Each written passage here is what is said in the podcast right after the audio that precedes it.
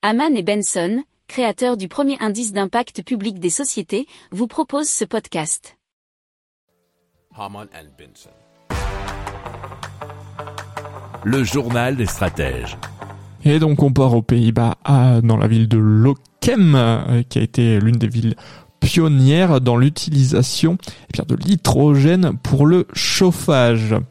Alors, euh, il y a 12 habitations qui bénéficient de ce projet pilote. Ça se trouve en périphérie de Ro- Rotterdam. Et donc, il y a un électrolyseur alimenté par de l'énergie éolienne qui a été installé pour chauffer un immeuble.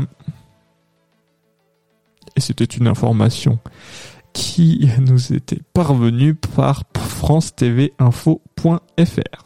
Pour approfondir ces sujets, abonnez-vous à la newsletter de Haman et Benson et écoutez nos autres podcasts que vous retrouverez dans les notes de l'émission ou sur notre site internet.